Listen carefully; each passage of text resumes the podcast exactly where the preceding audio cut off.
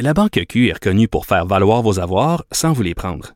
Mais quand vous pensez à votre premier compte bancaire, tu sais, dans le temps à l'école, vous faisiez vos dépôts avec vos scènes dans la petite enveloppe. Hmm, C'était bien beau. Mais avec le temps, ce vieux compte-là vous a coûté des milliers de dollars en frais, puis vous ne faites pas une scène d'intérêt. Avec la Banque Q, vous obtenez des intérêts élevés et aucun frais sur vos services bancaires courants. Autrement dit, ça fait pas mal plus de scènes dans votre enveloppe, ça. Banque Q. Faites valoir vos avoirs. Visitez banqueq.ca pour en savoir plus. Acheter une voiture usagée, ça peut être stressant, mais prenez une grande respiration. Et imaginez-vous avec un rapport d'historique de véhicule Carfax Canada qui peut vous signaler les accidents antérieurs, les rappels et plus encore. Carfax Canada. Achetez l'esprit tranquille. Geneviève Peterson. Elle réécrit le scénario de l'actualité tous les jours. Vous écoutez Geneviève Peterson. Bon, ça fait déjà quelques jours qu'on en parle de toute cette désinformation entourant la guerre en Ukraine euh, qui circule en ligne. Ça pousse certaines personnes euh, à, entre guillemets, se radicaliser. Euh, si on veut un peu le même principe qu'on a vu là, avec la pandémie, c'est pas un phénomène qui est nouveau. vous allez me dire, et on voit des images qui sont très engageantes, entre guillemets, d'un côté comme de l'autre. les esprits s'échauffent. On est avec David Morin, qui est prof, vous le connaissez maintenant, qui est spécialiste de la radicalisation des extrémismes violents. Monsieur Morin, bonjour. Bonjour Geneviève. Bon, euh, on s'informe beaucoup sur les médias sociaux, j'ai envie de dire pour le meilleur et pour le pire, parce que dans le cas des conflits comme l'Ukraine, ça nous permet aussi d'avoir accès à de l'info plus rapidement, peut-être, d'être mis euh, au courant de certaines aberrations.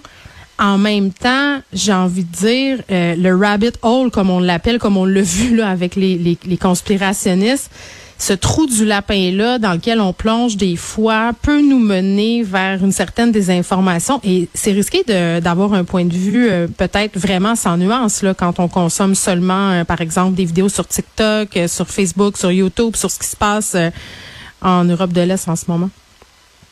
Ouais, bah écoutez, on est dans une autre crise et donc à chaque fois les crises sont propices à la désinformation. Pour ce qui est de la guerre, on dit souvent que la vérité est la première victime de la guerre, ça se mm. confirme. Donc effectivement, euh, là, on se retrouve euh, encore une fois dans des camps un peu polarisés, encore que c'est quand même important de rappeler que le soutien à l'Ukraine, si on en croit les derniers sondages, notamment Léger, qui a publié un sondage il n'y a pas longtemps, est quand même écrasant par rapport à ceux qui, qui supportent l'agression russe. Mm. donc effectivement, on voit sur les réseaux sociaux, de part et d'autre hein, d'ailleurs, la, propagande où je dirais que l'information est un élément stratégique dans les dans les deux camps. Donc on voit effectivement circuler mm. tout et, et n'importe quoi. et à l'heure actuelle, c'est vrai que euh, on, voit émerger, en tout cas dans les communautés un petit peu euh, conspirationnistes. Mais là encore, euh, je serais bien incapable de vous dire si c'est une majorité de gens qui adhèrent, je n'y crois pas, mais un certain nombre de propagandes pro-russes. Ouais, ben c'est vrai dans certains euh, médias aussi là, entre autres une radio de Québec euh, dont le nom est une lettre de l'alphabet. Euh, certains leaders aussi des mesures anti-mesures sanitaires là, pardon, qui se sont prononcés ouvertement comme étant pro-Poutine. Je pense à Rambo Gauthier, Mel Goyer. Il y en a d'autres aussi, le même Maxime Bernier. Euh, qui, qui en beurre épais sur Twitter en ce moment sur le fait que les médias font de la propagande anti-russe, pro-ukrainienne. Euh, puis je chroniquais là-dessus vendredi la récupération de la figure de Vladimir Poutine par certains conspirationnistes, certains groupes d'extrême droite. Puis ça a l'air paradoxal, M. Morin, de se dire, hey, ce monde-là, ils veulent la liberté, puis sont en train d'aduler un dictateur qui agresse une autre nation. Que vous pouvez nous expliquer pourquoi cet attachement-là envers Poutine euh, de la part de ces personnes-là? Qu'est-ce qui pourrait l'expliquer? Ouais, alors ils sont pas une contradiction prête, euh, on va se dire, mais effectivement, euh, là, on voit que le fait de, qualifier Trudeau de dictateur quand on a M. Poutine en face peut en mhm. faire sourire plus d'un. Ben, Maxime Bernier, il a traité Christian Freeland de, nazi, tu sais, c'est quand même quelque chose, là. Oui, oui, oui, oui. Et puis, de vous à moi, je pense que peu importe l'évaluation qu'on fait où euh, l'appréciation qu'on a du discours politique de M. Bernier, c'est indigne d'un chef de parti politique. Bien sûr, euh, bien ça, sûr. Ça, ça me semble très clair. Mais là, pour ce qui est de votre question sur le, pourquoi un peu, ben, en fait, il y, a plusieurs explications. La première, c'est que euh, pour un certain nombre de, de ces personnes-là, le, le, logiciel conspirationniste est téléchargé et s'applique en fait maintenant un peu dans n'importe quel cas de figure. Donc, si vous voulez, c'est la différence entre parfois adhérer à quelques théories du complot et puis être réellement conspirationniste. Donc là, on voit que tout de suite, euh, on va aller essayer de chercher un complot quelque part, de prendre mm. le contre-pied finalement de ce que dit le, le gouvernement, etc. Donc ça, c'est une première raison. La deuxième raison, évidemment, c'est euh, l'influence euh, du Trumpisme qui est plutôt, hein, alors même si c'est pas 100% vrai, mais qui est plutôt quand même favorable ou en tout cas sympathique à l'endroit de, Poutine. Donc je pense que euh, il y a cette, cet élément-là aussi euh, qui est euh, présent. Et la troisième raison, je vous dirais, c'est que effectivement, il y a quand même de longue date dans les cercles conspirationnistes et de la l'alt-right québécoise et canadienne la présence de la propagande russe. Alors un certain nombre de journaux, ben, Russia Today ou Sputnik, pour ne pas les citer, ont quand même été souvent pris la main dans le sac à essayer de faire un peu de désinformation et de propagande pro-russe. Donc quand vous mm. mettez ces trois euh, raisons-là au moins, ben, c'est pas très étonnant finalement de voir à un moment donné euh, ces, ces, ces gens-là finalement euh, appuyer euh, appuyer le, le, régime russe. Il y a cette idée aussi, euh, M. Morin, que les gouvernements occidentaux sont corrompus, qu'ils nous vendent, qu'ils nous mentent et qu'il faut renverser ces régimes-là dans une certaine pensée accélérationniste. C'est peut-être aussi ça qui les unit, ces gens-là. Oui, absolument, il y a ça. Il y a aussi l'idée d'une conspiration internationale occidentale. Euh, qui finalement euh, oui mais de, dire que la guerre en Ukraine c'est une façon détournée de nous faire oublier les effets euh, négatifs du vaccin Absolument. Alors souvent c'est ça qu'on dit. Une bonne guerre fait oublier tout ce qu'il y a de, de, négatif dans une société. Il y a eu aussi mhm. une sorte de, de théorie farfelue. Je pense qu'on va pas s'en faire le relais ici. mais il y a deux éléments importants, je pense. Euh, le fait qu'il y ait une couverture médiatique euh, qui soit quand même sympathique euh, à la cause ukrainienne, à juste titre. ça, c'est quand même une vérité. Euh, on, le, on, le, on le voit. Donc après, les médias font leur travail du mieux qu'ils peuvent, ils essaient de rapporter les faits, etc.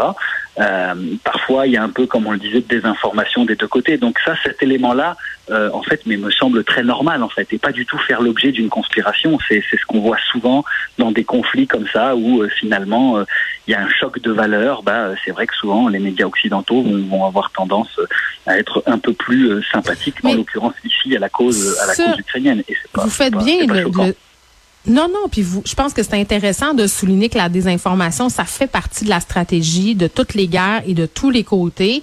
Il y en a de la désinformation pro-Ukraine en ce moment, puis c'est pas parce qu'on est en train de dire ça qu'on est en train d'être contre l'Ukraine. Euh, mais c'est vrai que la couverture pro-Ukraine, majoritairement, ça peut être un terreau fertile pour ces personnes qui disent, ah, vous voyez, ils sont juste d'un côté, c'est juste orienté euh, vers une personne. Et moi, ce que je trouve dommageable aussi dans, toute cette histoire-là, c'est le racisme anti-russe. Parce que là, euh, on assiste à des comportements qui sont vraiment euh, épouvantables au Canada, des des, des, des ressortissants russes qui se font invectiver, qui se font insulter, des commerçants qui ont vu les affaires baisser. Donc, ça a des résultats ici aussi, là, cette propagande-là. Oui, absolument. Et puis écoutez, à mesure que le conflit va avancer, et puis c'est un conflit terrible, hein, euh, mm. avec euh, des morts, beaucoup de morts civiles, etc. Il y a des risques de polarisation, et notamment au Canada, où vous avez une forte communauté ukrainienne et une communauté russe qui n'est pas négligeable. Donc euh, là, c'est vrai que les, les, tensions peuvent poindre à l'horizon, et, et, je pense qu'il y a évidemment toujours une confusion, et là c'est très très important évidemment de distinguer le gouvernement russe de la population russe et de la diaspora russe. Donc, à ma connaissance, bien que je ne sois pas un expert de la diaspora russe, mais je ne serais pas étonné qu'une majorité de la diaspora russe euh, ici qui vit euh, au Canada euh, soit hostile à l'invasion de, de, de l'Ukraine par la Russie. Alors en Russie, c'est plus compliqué évidemment, et on voit des manifestants, mais qui sont finalement pas si nombreux, avec une certaine anomie dans la société russe, qui s'explique évidemment hein, par un régime extrêmement autoritaire et répressif, qui fait que les gens hésitent à prendre la, la, parole, et puis finalement, bah oui, vous avez le gouvernement mm. russe euh, et qui lui, euh, ben, je pense, euh, mérite les critiques qui lui sont adressées à l'heure actuelle. Donc je pense que c'est toute cette confusion-là aussi, si vous voulez, qui mm. se prête assez bien effectivement à des polarisations.